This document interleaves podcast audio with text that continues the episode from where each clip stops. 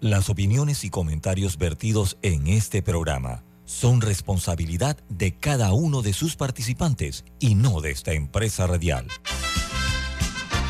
Son las 7.30 de la mañana, hora de un buen café y hora de Infoanálisis, el programa de información y análisis más profundo de Panamá. Infoanálisis con Guillermo Antonio Adames, Rubén Darío Murgas, Camila Adames Arias y Milton Enríquez. Infoanálisis por los 107.3 de Omega Estéreo.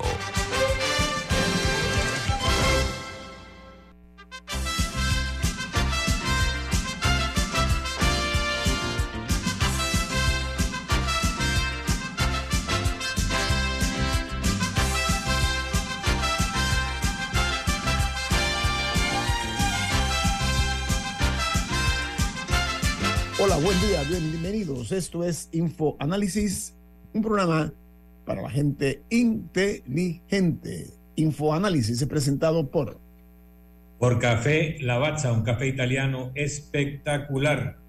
Pide tu Lavazza en restaurantes, cafeterías, centros de entretenimiento y deportivos. Café Lavazza, un café para gente inteligente y con buen gusto, presenta Infoanálisis. Bueno, gracias. Recuerden que este programa eh, se ve en vivo, en directo, a través de Facebook Live. De igual manera, lo pueden sintonizar en el canal 856, canal 856 en sus televisores. Usted se conecta a ese canal 856, puede también eh, escuchar Omega Stereo 24 horas al día. Y por supuesto que Infoanálisis, de igual manera, en la app de Omega Stereo, disponible tanto en Play Store como en App Store, y en eh, la app Tuning Radio. Además, todos estos programas están colgados en YouTube. Amigos, iniciamos con Noticia Internacional. Camila, adelante. No, una noticia internacional que acaba de llegar el, el breaking news de la BBC es que todos los vuelos domésticos de Estados Unidos eh, han sido paralizados hasta las 9 de la mañana por un problema en el sistema que ha causado que no le, o sea, que no le puedan dar alertas a los pilotos de posibles peligros en el camino, o sea, que no se vayan a chocar con otro avión o, cualquier cosa eh, por, un, algún- por un problema técnico. Por ende, eh, han básicamente han cerrado el espacio aéreo para vuelos domésticos hasta las 9 de la mañana, lo cual obviamente impacta eh, miles de vuelos y todas las aerolíneas que, que tenían previsto pasar por ahí. Gracias por ese impor- importante breaking news de la BBC. Bueno, el New York Times titula lo siguiente, dice, al menos 17 muertos mientras tormentas implacables azotan California. Que las fuertes lluvias inundaron parte de Los Ángeles y provocaron eh, órdenes de evacuación para casi 50 mil personas en las primeras horas, a medida que más eh, continúan eh, creciendo y también aumentan los temores de deslizamientos de tierra, sobre todo en áreas donde hay gente muy famosa, no únicamente en la cinematografía, sino en otras áreas. Hay un príncipe de Inglaterra que vive ahí en esa área, en las áreas eh, de, los, de los barrios eh, En Montecito. costosos, en Montecito particularmente, y ellos tienen muchas casas en las laderas eh, y hay temores de que los deslizamientos provoquen tragedias. El Washington Que en, Post parte, titula- que en parte los deslizamientos son más probables por eh, incendios forestales que han ido erosionando un poco la tierra y facilitan que se den estos deslizamientos. Así que es como, es como una cadena, Ajá. un desastre lleva a otro. Sí, la verdad es que eh, el cambio climático está haciendo la suya. Aquí en Panamá, ayer llovió. Eh, eh, y aparentemente los encargados del estado del tiempo también pre- predicen que van a continuar las lluvias en pleno enero, ya a mitad de enero. Diga, Camila. Bueno, otra noticia de ayer es que el controversial cardenal católico eh, George Pell de Australia murió ahí a los, a los 81 años. Eh, digo controversial porque él fue un momento condenado eh, por abuso sexual de menores Eh, y él era una persona, él ocupaba cargos muy importantes dentro de la estructura de la, de la Iglesia Católica. Llegó a ser el tesorero del Vaticano. O sea que no era, no era un cura cualquiera. Em, en un momento eh, habían echado para atrás la, la, condena. Él nunca estuvo en la cárcel por eso, por, por el crimen del que se le acusó y que en un momento se le, se le condenó. Pero, pero sí fue, él probablemente fue de las principales figuras que se vieron envueltas en el escándalo de abusos sexuales dentro, dentro de la Iglesia Católica. Tienes el micrófono apagado. El Washington Post titula republicanos de la Cámara eh, forman un comité para investigar al gobierno de Biden. Digo, se espera que un subcomité que estará dirigido por Jim Jordan, un republicano por Ohio, tenga eh, una serie de, reuniones eh, similares a los del comité que fue selecto de la Cámara en la investigación del ataque del 6 de enero de 2021 contra el Capitolio de los Estados Unidos los republicanos devolviendo el mandado ahora a los, a los, demócratas. Por su parte, el Wall Street Journal titula, las acciones europeas superan a eh, sus pares estadounidenses.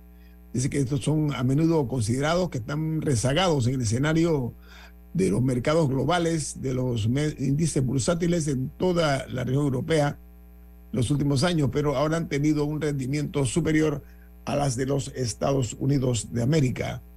En Perú, mortales protestas por el derrocamiento del expresidente Pedro Castillo eh, han dejado un total de 15 muertos, pero un número de muertos eh, que ya aumentó, perdón, a 47, corrijo, 47 muertos en medio de una violencia extraordinaria Dice que la destitución del expresidente Castillo ha provocado violentas protestas y un activista de derechos humanos dijo, lo que pasó ayer aquí fue realmente una masacre, refiriéndose cómo eh, atacaron a los manifestantes.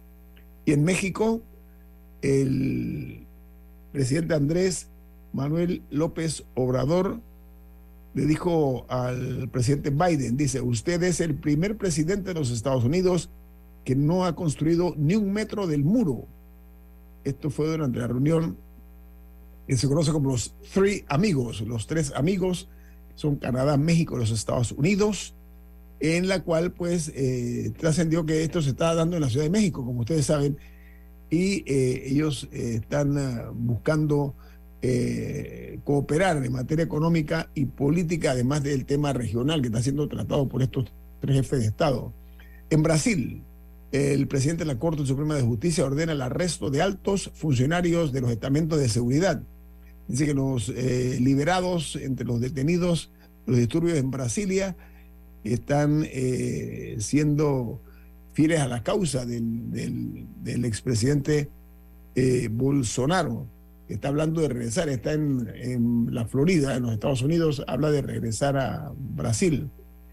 Mientras en Colombia, la vicepresidenta Francia Márquez denuncia un atentado con explosivos en su contra y muestra en las redes sociales el artefacto que fue hallado eh, de su equipo de, por su equipo de seguridad en eh, su natal Cauca, la ciudad de donde ella proviene. Una noticia de salud importante que compartimos con ustedes está en el diario uh, New York Times. Dice que la incidencia de la diabetes tipo 2 en el mundo se dispara casi un 60% en tres décadas entre la población adolescente joven. Mucha atención los adolescentes y los jóvenes con estos casos que han subido 60%. La noticia de primera plana es que en el Reino Unido el príncipe Enrique es el primer miembro de la familia real británica que critica al príncipe Andrés. Dice que estos eh, lo aparece en las memorias de su libro. Dice que en sus eh, denuncias habla sobre la demanda de abuso sexual en el que se enfrentó su tío eh, y su relación con Jeffrey Epstein. Todo lo toca en detalle este miembro del, linaje de la Casa Real Británica que ha conmovido los cimientos pues, de ese país, ¿no?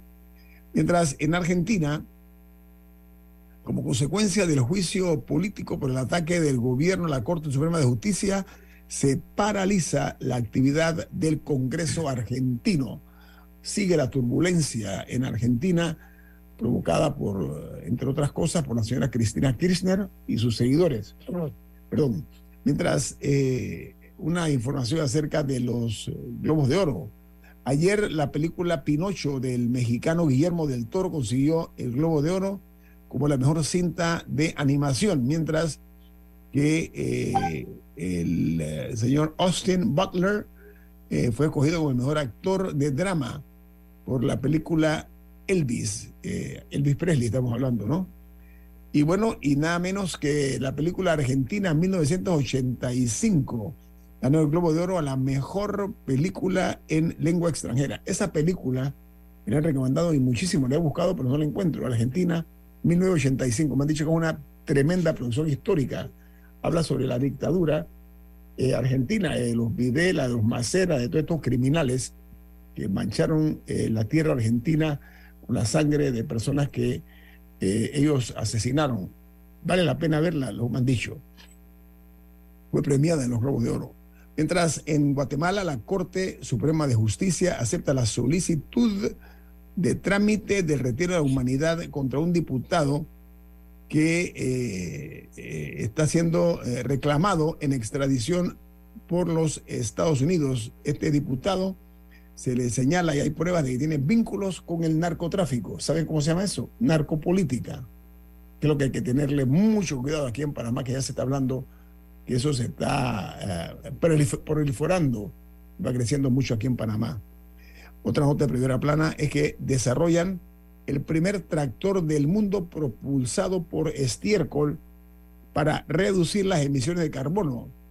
Los uh, fabricantes, una empresa británica, que desarrolló el mismo, eh, es una empresa que tardó una década en eh, crear esta máquina que tiene el mismo potencial que uno de combustible diésel. Eh, una, una gran noticia. Mientras en Chile dice que la Contraloría General de la República solicita un informe al Ministerio de Justicia por los indultos tras las denuncias de la UDI hay seis indultados por el gobierno de Boris que fueron condenados por delitos distintos de los eh, estallidos sociales que se dieron en Chile, como ustedes recordarán. Varios de ellos tienen, cuando lo suman, hay 56 aprehensiones policiales eh, eh, o detenciones judiciales o policiales que hay contra estas personas, independientemente del caso al cual hice mención. Hicieron en Costa Rica. ¿Saben por qué? Porque el juez, eh, hay una situación que se ha presentado que el presidente de ese país, el presidente Chávez, está atacando duramente a la prensa, a los medios y a los opositores, eh, eh, de acuerdo a una, unos detalles que han salido publicados y que hacen estallar la ira de los diputados costarricenses que consideran que la arremetida del presidente evidencia odio eh, rabia y temor de que los medios de comunicación sigan investigando eh, el escándalo de eh, la cuenta de los troles, donde está involucrada la ministra de Salud, entre otros. Vamos al corte comercial. Esto es Info Análisis, un programa para la gente inteligente.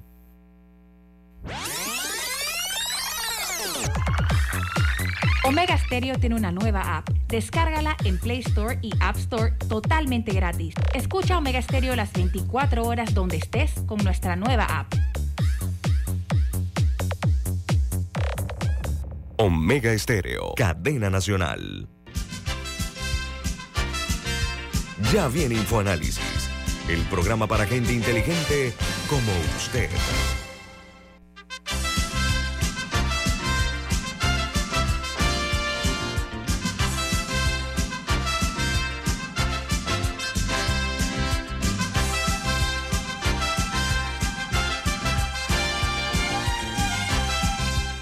Amigos de Ministerio, el día de hoy eh, nosotros hemos querido abordar un tema que tiene que ver con la desinformación. Ahora se acerca la campaña política, eh, eh, hay el presagio por no pocos de que la desinformación, la propalación de noticias falsas, de lo que algunas personas denominan con toda razón como fake news, noticias falsas, sobre todo a través de las redes sociales, eh, por falta de eh, conocimiento de algunas personas que son los consumidores los que las leen, otros eh, incurren en este tipo de, de actividades por desconocimiento, pero hay un, una posibilidad de que se presente algún tipo de antídoto contra lo que es la desinformación, que eso puede torcer como lo intentaron los rusos en los Estados Unidos en la campaña de Trump contra Hillary Clinton. Tenemos un invitado. Esta mañana estamos esperando nada más que conecte la cámara y el, y el micrófono para platicar con él acerca de, esta, de este tópico, que es un tópico bastante eh, eh, particular porque el, el, silencio es la manera más elocuente de permitir que las mentiras se impongan, ¿no? Entonces, eh, este ambiente se puede tornar eh, muy rancio, muy ácido, si no se hace una estrategia y se crea conciencia entre eh, los uh, panameños del riesgo que está en la desinformación. Rafael Carles, empresario, nos distingue esta mañana con su participación. Don Rafael, ¿cómo está? Buen día. Buenos días, Guillermo. Buenos días a todos los panelistas. Feliz año y gracias por la invitación.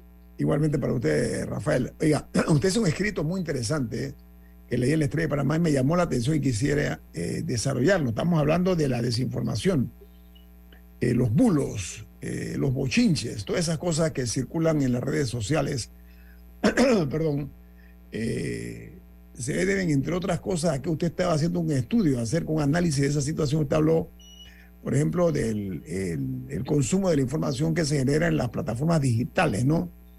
Eh, la importancia de eso, la primera cura, a mi juicio, es que eh, la gente confíe en las fuentes que son eh, creíbles, de confianza. Rafael, ¿qué otra cosa hay que tomar en cuenta para evitar ser víctima de la desinformación?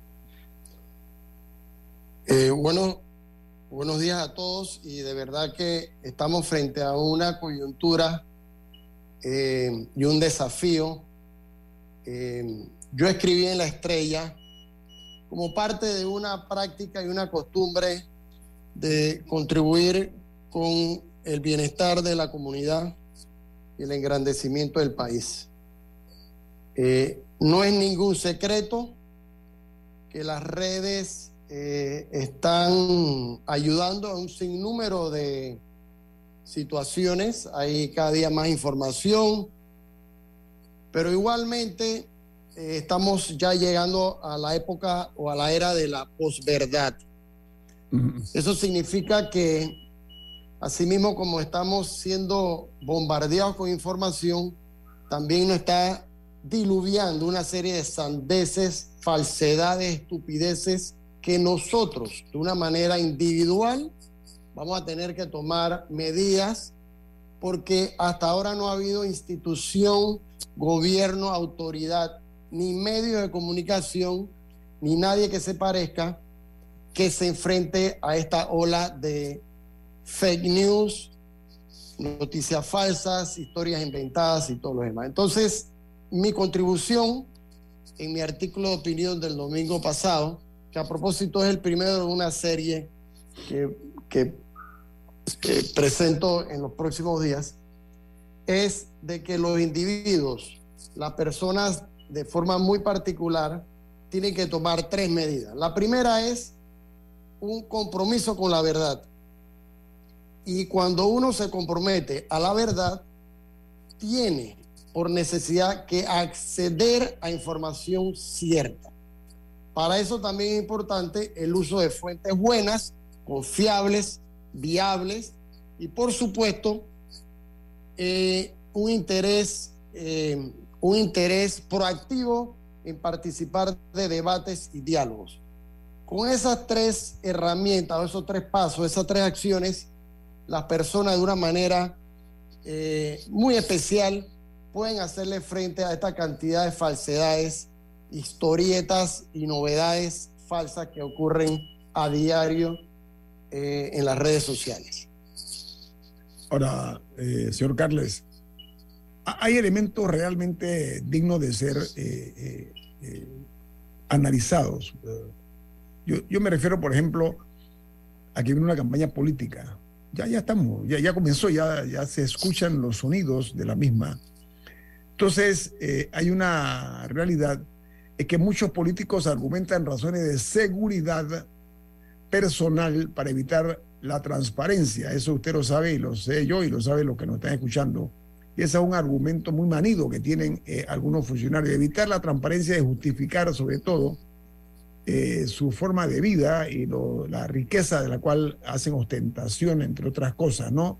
Porque sabemos que los servidores públicos y los funcionarios están obligados a hacer públicas sus declaraciones patrimoniales, y eso va desde el presidente, los diputados, los ministros, todos, ¿no? Los magistrados. Pero en Panamá eso no se da. Entonces lo que hacen es que hacen una contraofensiva para tratar de confundir a la gente con precisamente con información falsa. Eh, ¿Cómo se puede hacer para minorizar ese impacto, señor Carles? Bueno, mi, consejo, mi consejo es que la, la industria de la información eh, debe dar pasos importantes en esa dirección. Y yo siempre creo en, en aquel refrán de que para poder limpiar la casa del vecino hay que limpiar la casa internamente. Yo empezaría poniendo órdenes, poniendo órdenes estrictas eh, en los procesos dentro de las salas de redacción. Eh, la figura del defensor del lector o el defensor del, de, la, de la teleaudiencia, eso ya no existe, los medios han perdido esa, ese interés por darle a los a la audiencia eh, el mejor producto eh, y muchas salas de redacción hoy día son eh, canteras de noticias falsas. yo creo que debe imperar un comité de ética. Ahí invito y lo exhorto a usted y a todos los demás que participan de los gremios periodísticos para que reactiven los comités de ética Digo, le, tengo noticia, don Rafael. Eh, el Comité de Ética del Consejo Nacional de Periodismo está activo, para que sepa. eso es bueno, estuvo por muchos años inactivo y yo creo que eso es una de las cosas que más debería eh, funcionar. Okay. Eh, y dentro de las facultades de, comunicación debe imperar los cursos de, de, ética y de valores. También yo creo que es importante, Guillermo, el tema de las leyes, las regulaciones. El, el, nuevo, el nuevo código electoral tiene, tiene un artículo, el artículo 273, y te lo cito. El Tribunal Electoral promoverá que el contenido de la información esté inspirado en el fortalecimiento de la democracia, el respeto a los derechos humanos y la educación cívica del pueblo. Incluso en el 276 habla de que la información electoral está sujeta a prohibiciones, como por ejemplo nada que ofenda a la dignidad humana con la utilización de insultos, incursiones en la vida privada, discriminación y aseveraciones de conductas ilegales que no se hayan dictaminado por los tribunales competentes. El Tribunal Electoral tiene un papel importante en este proceso electoral y si ellos van a estar de meros observadores, eh, ahí hay parte de la falta. Y por supuesto, y, no último, eh, tiene que haber sanciones, tienen que haber demandas. El que el, el que no dice la verdad tiene que verse con la ley.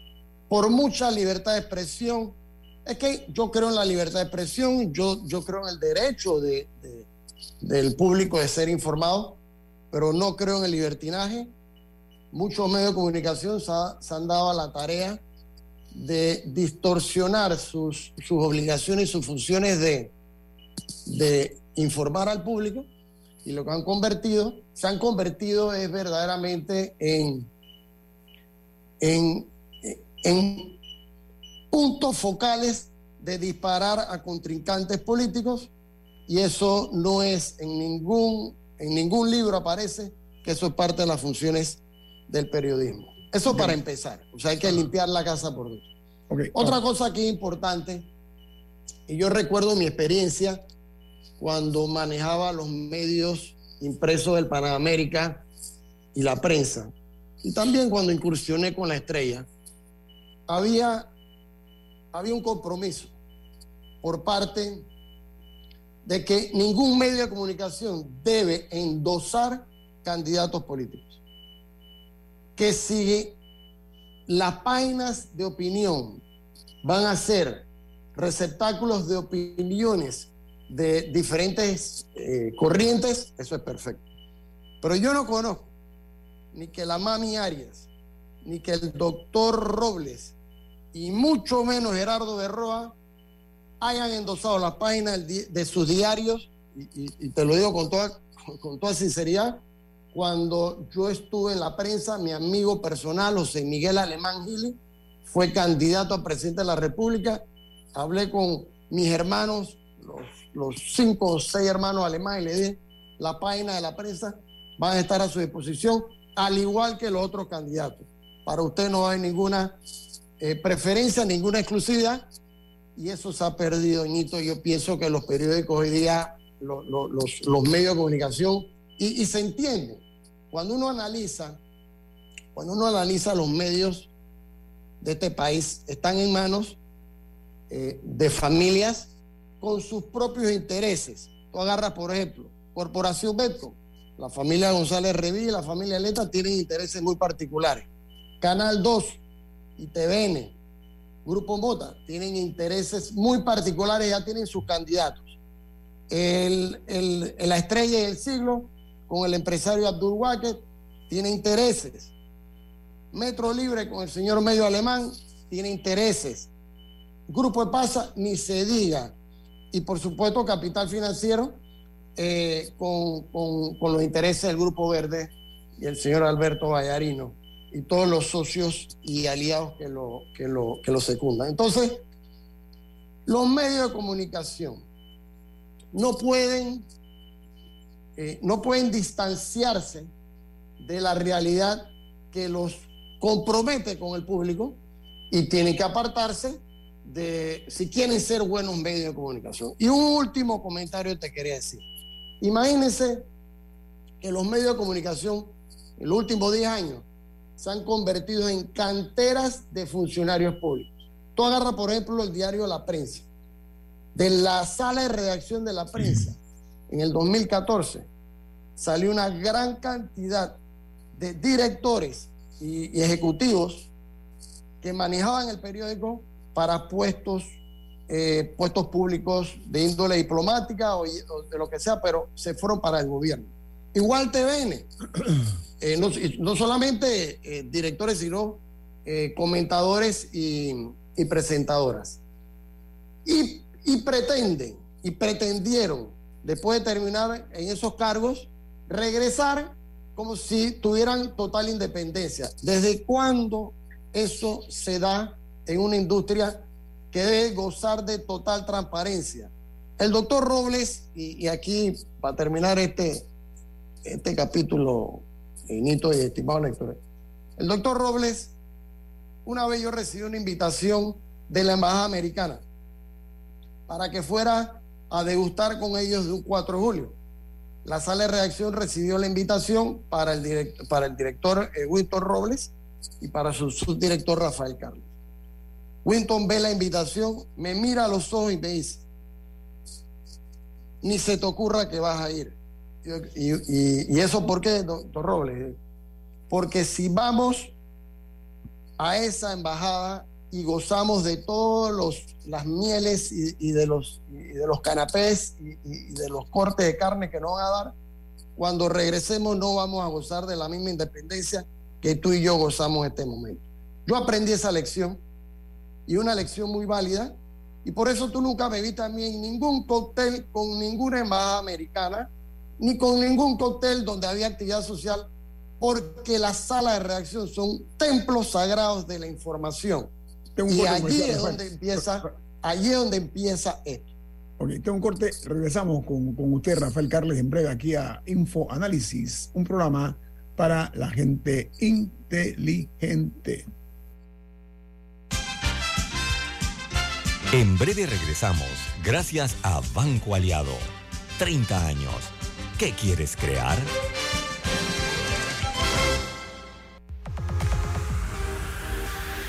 Omega Stereo tiene una nueva app. Descárgala en Play Store y App Store totalmente gratis. Escucha Omega Stereo las 24 horas donde estés con nuestra aplicación totalmente nueva. Si desea que sus colaboradores trabajen desde su casa, podemos ayudarle. En Solutexa somos expertos en aplicar la tecnología a las técnicas y trabajos de oficina. Contáctenos en solutexa.com.pa o al 209-4997. Solutexa.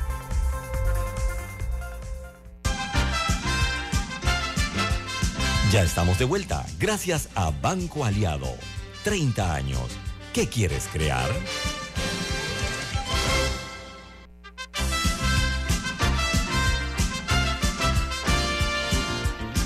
Usted tiene un mensaje ahí, ¿de qué se trata? Así es. Banco Aliado cumple 30 años en el mercado y te invita a generar hasta 3% con su cuenta Más Plus. Banco Aliado, 30 años. ¿Qué quieres crear? Amigos, eh, Rafael Carles con nosotros, él ha estado al frente de diarios como en la, editora Panamérica, estuvo también en la prensa, estuvo en el diario La Estrella de Panamá, con experiencia dentro de las redacciones. Pero Rafael, eh, tu análisis eh, en cuanto a los medios, pero reitero, estamos frente a una eh, campaña política que se va a iniciar y que hay toda suerte de pronósticos. Somos conscientes de que hay un grupo de, históricamente, de los candidatos, producen lo que llamo un mundo idílico, ¿sí? falso, efímero, con el propósito de engañar, eh, engatusar, eh, como quieras llamarlo, seducir al electorado. Y eso ha llevado como consecuencia que la corrupción se democratizó en los partidos políticos. Hace falta un buen discurso, un discurso de fondo, eh, que realmente diga la verdad, no que sea producto de la manipulación. ¿Cómo uh, la, ves desde ese punto de vista? Porque eso es desinformar, desinforman al, virtual votante, ¿no? ¿Cómo debe hacer una persona para saber distinguir eh, entre lo cierto y lo falso cuando un político habla, por ejemplo? Una promesa de campaña. Bueno, eh, vamos a utilizar esta metáfora, o más bien esta analogía. En Estados Unidos, eh, hay una epidemia de shootings, de, asesinatos, entran a una escuela o a una oficina de correo y matan a la gente. Y la gente se pregunta por qué en Estados Unidos hay tantos, tantos incidentes de esta naturaleza si se comparan con otros países que igualmente tienen leyes de, permisibles al, tema de, de armas. Y nos damos cuenta que todo tiene que, todo nace de una cultura. Y la cultura es parte de tradiciones y las tradiciones, eh, cuando se hacen costumbres, eh, se amalgaman en una serie de valores. Y, te llevo a lo siguiente. Nosotros todos los días, o sea, y, el panameño de a pie no anda con un revólver en la mano, porque si anduviera con un revólver en la mano, eh, tuviera que ser monitoreado, evaluado, chequeado, registrado y, el revólver tiene un, código impreso y hay una serie de pruebas balísticas, etc. Pero resulta que el arma más letal, el instrumento más perjudicial, mal usado, en este momento se llama el teléfono inteligente. ¿Por qué? Porque así mismo como tú lo ves inofensivo puede ser, puede ser peligroso. Y así como los medios de comunicación promueven y fortalecen la democracia, eh, la democracia se ve eh, necesitada de medios de comunicación, pero siempre y cuando estos estén balanceados y, sean imparciales y de alguna manera eh, produzcan información correcta. Pero no estamos dando cuenta que ese teléfono inteligente, que es donde realmente se disparan las mayorías de las noticias falsas a través de las plataformas Twitter, Facebook, Instagram.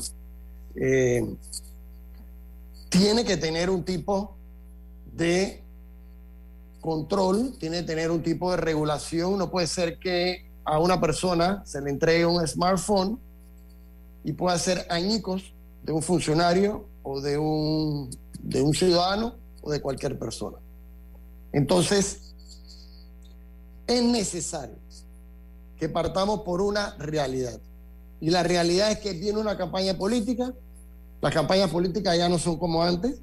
Ante una campaña política, por ejemplo, vamos a ver cuál fue una campaña exitosa. La de Ricardo Martinelli tuvo el, la visión de saltar de cama en cama en los días de carnavales y eh, acaparó la atención del público, se puso los zapatos del pueblo y fue exitoso. Igualmente, cuando recordamos a Bill Clinton, se clavó unos anteojos oscuros, fue a tocar saxofón al, show de Arsenio Hall y fin de la historia, nadie pudo ganar. Pero ahora las campañas políticas no son así. Las campañas políticas dependen 100% de las redes sociales. Quien pretenda ganar unas elecciones a punta de caminar las calles, entregar brochures, está muerto y frito. Y la primera campaña política exitosa en estos términos fue la del candidato Barack Obama, que nadie le daba ni un voto de posibilidad y le ganó al candidato McCain y, eso fue historia. Desde ese entonces todas las, eh, las campañas se fundamentan en, en página web, en el uso de las redes sociales, en la interconexión entre los votantes y, los, promotores. Y eso si se hace así, de una manera eh, correcta, eh, puede dar resultados. Lo que pasa es que, vuelvo y te digo, las redes sociales en manos de estos francotiradores, mercenarios de la información, están convirtiendo eh, el mercado de la información en una cloaca llena de falsedades y de verdad, mientras no entendamos que vamos rumbo al despeñadero, si seguimos así, la democracia como tú y yo la conocemos, Nito, no, no, no, no es lo que queremos. Camila. No, se te escucha, Camila. Disculpe. ¿Dónde entra el clientelismo en esa ecuación? O sea, porque uno puede tener el eslogan más bonito, uno puede tener la mejor campaña, la mejor estrategia, pero ¿cuánto pesa eso comparado con, con el clientelismo y el dominio que tienen muchos, eh, muchos políticos sobre sus áreas porque al final han logrado arraigarse tanto que si las personas necesitan un cuadro de zinc para, su, para terminar su techo, no van, a, no van a donde tienen que ir, sino que saben que estas personas les, entre comillas, resuelven. Y muchas otras instancias que podríamos citar. O sea, cuánto verdaderamente influye una campaña, por más buena que sea, versus otras medidas como clientelismo. ¿Importan las campañas? Eh, es que eso es lo complicado, eh, eso es precisamente allí radica el enredo en que estamos metidos como país. Y déjame citarte a Marco Fernández. Marco Fernández hace unas semanas, un par de meses, en la Asamblea de la Cámara de Comercio, acuñó el término votante mediano. Eh, cuando uno analiza realmente la población electoral de este país, nos damos cuenta que el próximo presidente de la República, o los, que, o los presidentes que, han sido electos en las últimas campañas, ha sido electo por una masa que en su mayoría, casi el 75%, no tiene estudio universitario, el, no generan ni el 5% del PIB, pagan menos del 10% de los impuestos y, y los tributos, y aprovechan más del 90% de los subsidios. Es una masa, es una masa inerte eh, que produce poco y eh, e, elige presidente y elige diputados. Y sabes, y aquí lo quiero complementar con un corolario que Marco no lo mencionó, pero yo quiero añadir lo siguiente, así como hay votantes medianos, hay candidatos medianos, para utilizar el nombre eh, la palabra mediano y no utilizar tal vez el castizo correcto que sería candidatos mediocres. Y esos candidatos mediocres o medianos que tenemos en nuestra oferta electoral son personas igualmente que la mayoría no tienen estudios universitarios o si lo tuvieran, eh, no sé para qué lo usan, no quieren el poder para hacer em, eh, beneficios y ayudar al país, sino lo quieren para sus propios intereses. No gozan de carisma y todos sabemos que en una democracia se necesitan líderes carismáticos y por supuesto ninguno de los que yo veo en el panorama está libre de pecado. Y no es que estamos libres de pecado y, como seres humanos no somos pecadores, sino que todos tienen cola de paja. Y entonces, para terminar la pregunta, eh, de contestarte la pregunta, Camila.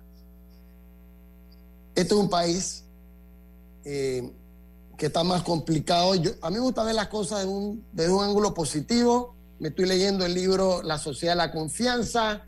Eh, a veces me remito a la palabra bíblica para de alguna manera ganar fortaleza, pero estamos complicados.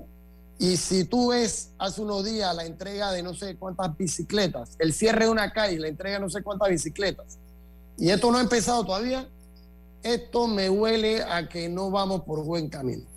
Por eso yo le usted, señor Carlos. Aunque sí me gustaría destacar que también hay muchas personas y empresas que se benefician, o sea, que quienes, quienes se aprovechan del clientelismo no es únicamente la población que, entre comillas, tiene un bajo nivel educativo, etcétera eh, es a todo nivel. Pero sabes que eh, para, terminar, comenzamos por el hecho de la desinformación. Eh, en aras no de defender causa, ni mucho menos, hay una diferencia entre los medios de comunicación y las redes sociales. ¿Sabe por qué? Porque las redes sociales circulan sin padre ni madre, o sea, sin personas reales físicamente, sin nombres y apellidos, toda suerte de falacias, de bulos, de escándalos, de agresiones, mientras en los medios hay que firmar, los medios serios, lo que son impresos, tienen que tener una firma responsable, sino el director es el responsable, ¿ok? En la radio lo que damos la cara, en la televisión lo que damos la cara y se nos conoce por nuestro nombre y apellido. Así que hay una gran diferencia, señor Carles, que vale la pena establecerla, porque lo, malo de esto es que eh, se utilicen precisamente los medios una forma irresponsable. Estoy absolutamente de acuerdo con usted. Sin embargo, el silencio es una manera más elocuente de mentir. Lo que no podemos hacer los medios es mentir. Tenemos que decir la verdad. En este caso, en el nuestro, hacemos noticia de la noticia. Sí, la analizamos. No se queda en letra muerta lo que estoy tratando de decir. Sus aportes son bien recibidos, don Rafael. Compartimos con usted la preocupación de la desinformación eso es muy dañino, lesivo para los mejores intereses del país y puede llevarnos por un rumbo equivocado si no se sabe diferenciar la verdad de la posverdad, de la semiverdad, pero sobre todo de las falacias que se dan para lograr el poder político y económico. Gracias, Rafael Carles, por estar con nosotros esta mañana. Sido usted muy amable. Siempre a su orden. Saludos. Que tenga buen día, Rafael. Vamos al corte comercial. Esto es Info Análisis, un programa para la gente inteligente.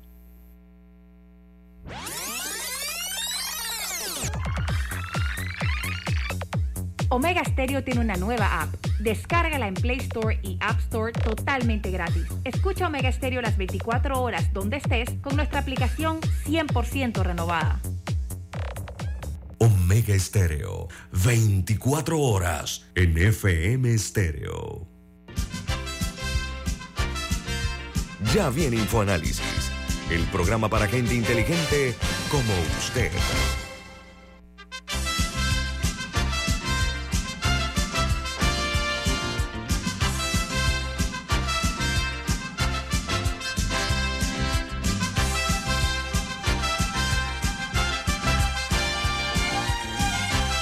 Amigos eh, de Infoanálisis que nos sintonizan a nivel nacional, de costa a costa y frontera a frontera. Es un verdadero honor para nosotros que usted eh, nos, nos acompañen. Eh, ayer en la provincia de Colón, particularmente en la zona libre de Colón, hubo un voraz incendio. Camila, de no ese detalle porque me estoy comunicando, me está aquí escribiendo el representante del cuerpo bombero. Le ruego que haga la síntesis de lo ocurrido en Colón ayer, por favor. Bueno, hubo un fuego en las bodegas, en seis bodegas, tengo entendido, en zona libre de Colón, tras más de 10 horas de, de labores de extinción, el fuego seguía activo. Eh, y entiendo que esta mañana aún hay, eh, aún hay humo saliendo, saliendo del área. Corrijo, aparentemente son al menos siete bodegas de productos y artículos de distinto tipo eh, que, se han visto afectadas en este incendio. Y una de las grandes preocupaciones que entre las denuncias que, que se escucharon ayer es que la falta de agua, o por lo menos una buena presión de la misma, dificultó eh, el trabajo de los bomberos.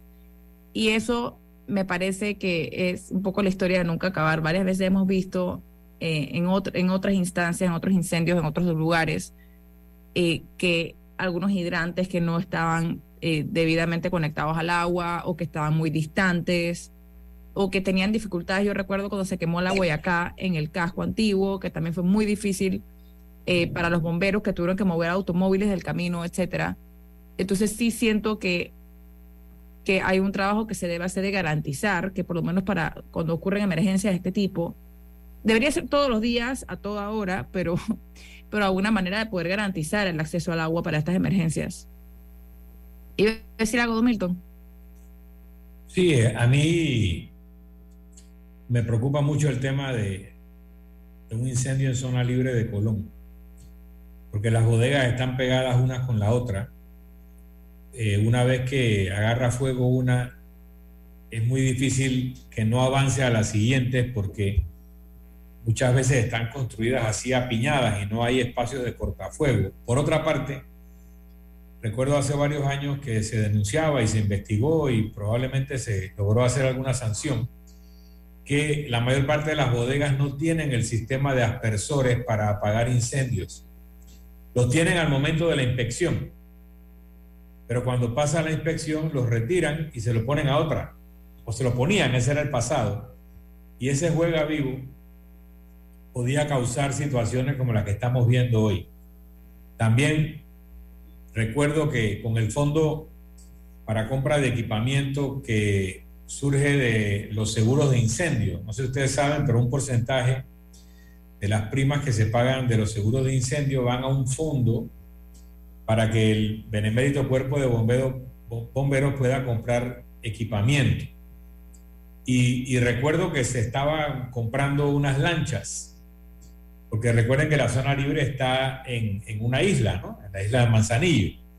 Entonces la idea era que como esas calles en la antigua zona libre son calles angostas, edificios de 60, 70 años de antigüedad, eh, y que a veces la ciudad de Colón tiene problemas de presión de agua, estas lanchas eh, estarían equipadas de forma tal que pueden succionar el agua directo del mar o de la laguna y entonces tirarlas desde el borde o la costa hacia la bodega que estuviera incendiando.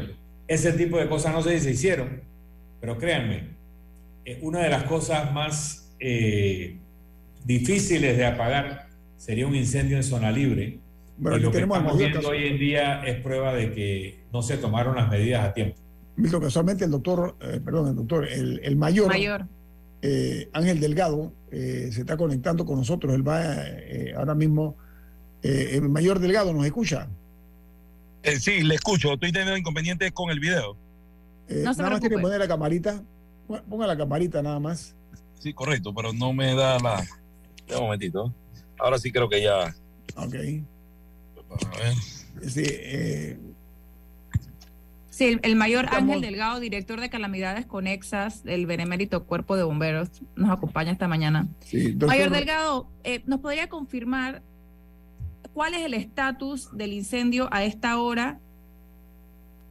Sí, correcto. El incendio ha sido totalmente controlado. Hemos evitado la propagación a otras bodegas, pero todavía quedan algunos puntos eh, de escombros incendiados, eh, producto de la gran cantidad de, de mercancía que existía en estas bodegas y por eso pues todavía eh, vemos eh, llamas en algunos puntos de las bodegas afectadas. Se está hablando de Eh, cinco bodegas, mayor. Se está hablando de que Bien. fueron cinco las bodegas eh, que almacenaban mercancía como perfumes, alcohol, aerosoles, eh, o sea, elementos inflamables, ¿no? ¿Es correcto? Correcto, son, son siete bodegas, don Adame. Son- Siete a- bodegas hasta anoche eran cinco, ahora son siete. Ok, muy bien. Exactamente. No, Mayor ya, ya Delgado. ayer en horas, ya ayer en horas en la noche se había confirmado siete bodegas. Estas bodegas están en Franceville o en la zona libre antigua. Eh, Franfil. Y tenían Ahora- aspersores y los hidrantes tenían presión de agua. O Eh, no los estaban- Los hidrantes no tenían el suficiente caudal ya que nuestros camiones jalan demasiado esto, presión y por eso pues el caudal era bastante bajo. La planta de Monteesperanza trató de elevar el suministro, sin embargo esto era la cantidad, eh, ne- necesitábamos mayor volumen, así que por eso tuvimos que ser asistidos eh, por el Instituto de Acueductos Alcantarillado con sus tanqueros eh, de gran capacidad y también de la Autoridad del Canal de Panamá.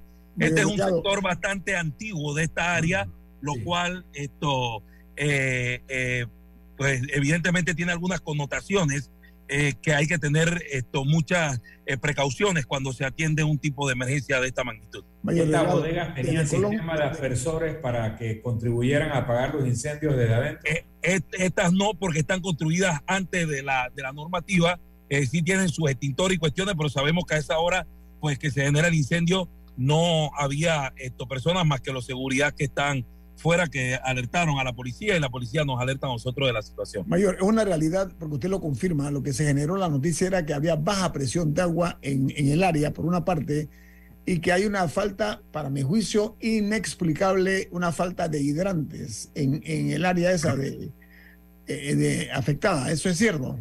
Eh, sí, correcto, definitivamente, pues en el punto hay eh, un hidrante de una plaza comercial que está frente a- al área afectada y el otro está esto bastante acá llegando, eh, terminando básicamente el bulevar.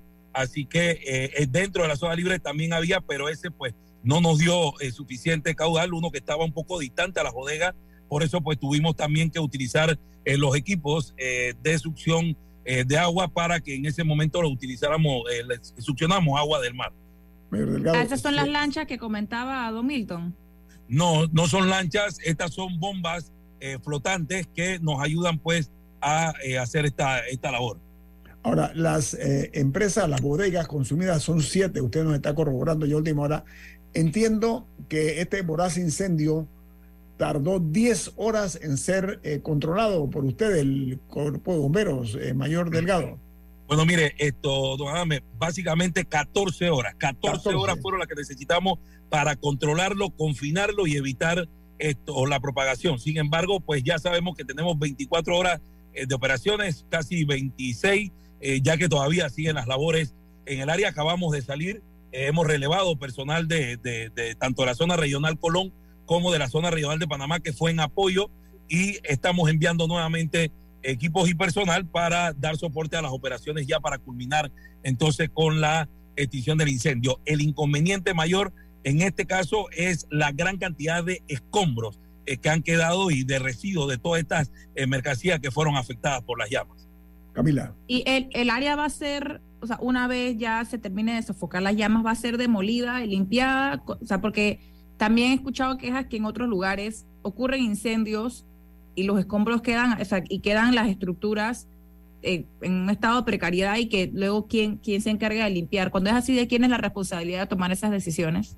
Sí, correcto. Mire, esto es muy importante señalar de que ahora, después del control del incendio total, que ya lo extingamos, esto, vamos entonces a la parte de la investigación. Así que esta es una zona de investigación eh, para determinar las causas eh, que pudieron generar este voraz incendio.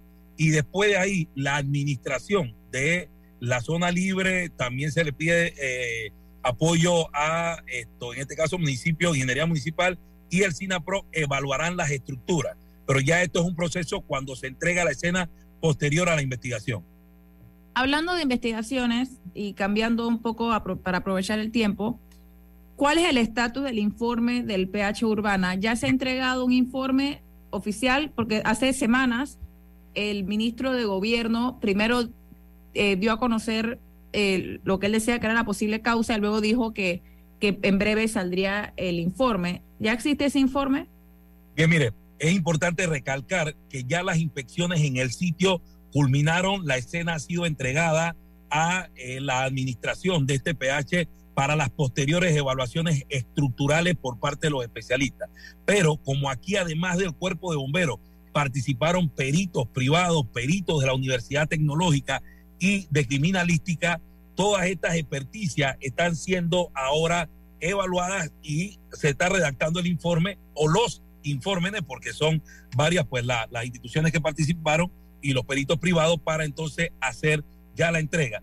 Eh, el inconveniente es que estos informes llevan un detalle de día por día de las experticias encontradas y evidentemente pues los hallazgos que se tengan para determinar exactamente en conjunto cuál fue eh, la causa pues de la explosión de este edificio. Sí ya está en la redacción de informe, así que en los próximos días debe estar saliendo ya, eh, porque cada perito pues debe tener su tiempo perentorio para entregar su informe para ustedes. ¿Qué tan preparado está Panamá? o sea, ¿Cuáles son las principales debilidades en Panamá a la hora de atender emergencias? ¿Y existe un plan para atenderlas? Porque si bien siempre nos actamos de que no tenemos eh, desastres naturales, sí vemos que cada cierto tiempo se dan eh, este tipo de explosiones o de incendios, etcétera, y siempre, siempre surge que hubo alguna dificultad para resolverlo. ¿Cuál es la mayor debilidad que tiene Panamá? Un minuto, disculpe, un ah. minuto, un minuto. Sí, correcto, correcto. Dígame. Ah, ¿Cuál es la mayor debilidad que tiene Panamá? Ah, ok, mire, debilidad más que todo, eh, nosotros podemos enfocar dos puntos. Hay situaciones de, emergencias o, o, eventos adversos naturales que provocan desastres. No son desastres naturales, básicamente los desastres los provocamos nosotros con algunas adecuaciones que le hacemos a las áreas. Las debilidades pudieran ser recursos porque aquí en Panamá tenemos una gran cantidad de personas con conocimiento en diferentes tipos de situaciones y de emergencia, pero quizás a veces pues los recursos para la atención de emergencia son muy costosos y evidentemente pues hacia se están apuntando las coordinaciones, hay un gabinete de gestión de riesgo eh, de desastre que no se tenía eh, ese gabinete, esto se genera una serie de documentos y la política de gestión de riesgo, existe el Plan Nacional de Emergencia por parte de SINAPRO, donde participamos todas las instituciones de seguridad y emergencia. Así que más que debilidad sería fortalecer la mayor cantidad de recursos y seguir las capacitaciones preparando primero que nada a la población a través de las empresas, a través de las escuelas que juegan un papel importante y ahí entonces nosotros podemos fundamentarnos. Ahora las instituciones se fortalecen a través de una herramienta llamada sistema de comando de incidente, que es una herramienta eh, eh, internacional que se utiliza en muchos países esto, industrializados y de mayor avance que nosotros para la coordinación rápida y efectiva de los recursos de cada institución, aunque sean finitos, pero esto hace que se formen las famosas fuerzas de tarea y así poder ir atendiendo un tipo de situaciones y en ese aspecto, gracias a Dios, hemos avanzado bastante. Gracias, doctor, eh, perdón, mayor eh, Ángel Delgado. Ha sido usted muy amable por estar con nosotros esta mañana y por su reporte. Que tenga un buen día y que terminen con éxito pues las funciones que les corresponden. Muchas gracias y gracias por la oportunidad que siempre nos brinda de participar en su gustado programa. A su orden. Milton, ¿quién despide Infoanálisis? Nos vamos, pero lo hacemos disfrutando una deliciosa taza del café Lavazza. Pide tu Lavazza en restaurantes, cafeterías, centros de entretenimiento y deportivos. Café Lavazza Café para gente inteligente despide Infoanálisis. Ha finalizado el Infoanálisis de hoy. Continúe con la mejor franja informativa matutina aquí en Omega Estéreo 107.3, Cadena Nacional.